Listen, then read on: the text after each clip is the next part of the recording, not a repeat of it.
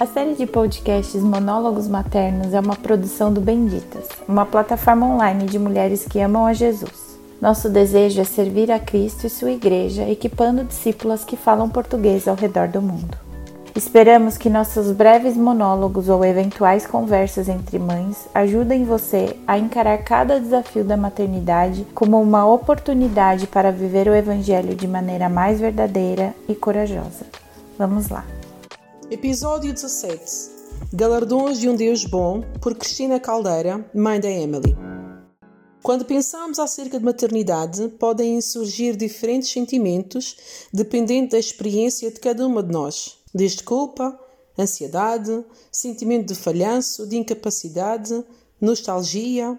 Tudo isso é, de alguma forma e em diferentes medidas, comum a todas nós. Mas não quero me focar nisso, não agora. A Bíblia declara que os filhos são a herança do Senhor e o fruto do ventre o seu galardão. Será que compreendemos a seriedade desta afirmação? Um galardão de Deus? A verdade é que é isso que os nossos filhos são: galardões de um Deus bom. A sociedade, com toda a sua pressão, com todas as metas e com todos os objetivos que nos impõe, muitas vezes rouba-nos a alegria e o privilégio da maternidade. As redes sociais e a ideia de uma perfeição inatingível têm provocado em muitas mães uma sensação de nunca ter atingido o seu verdadeiro potencial. Fujam disso. Fujam da tentação de pensar que têm de ser perfeitas Fujam da ideia que não podem estar cansadas. Fujam da ideia que os nossos filhos merecem uma mãe melhor. Obviamente, não é o que Deus pensa. Senão Ele não nos teria dado tão grande galardão. Toda a nossa capacidade vem dele. Aquilo que os nossos filhos precisam não é de supermães, tão pouco de mães perfeitas. Eles precisam de nós, tal como somos. Eles precisam ver em nós erros e precisam ver o nosso arrependimento em relação a esses erros. Eles precisam ver os conflitos familiares a serem resolvidos em família. Eles precisam de ver que às vezes gritamos, mas que reconhecemos que não deveríamos ter feito. Eles precisam de ver que às vezes estamos cansadas e que parece que não, não vamos conseguir, mas sabem que dependemos de Deus e que buscamos a nossa força nele e na Sua palavra.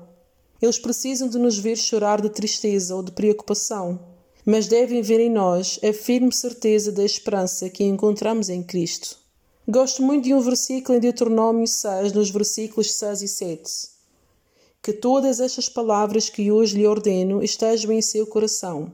Ensine-as com persistência a seus filhos. Converse sobre elas quando estiver sentado em casa, quando estiver andando pelo caminho, quando se deitar e quando se levantar este conselho nos mostra claramente a presença dos nossos filhos em tudo o que diz respeito à nossa vida e aos seus desafios, ao caminhar, quando estamos em casa, ao se deitar, ao se levantar, em todo o tempo, em todas as circunstâncias. Nenhuma das nossas lutas devem ser escondidas deles.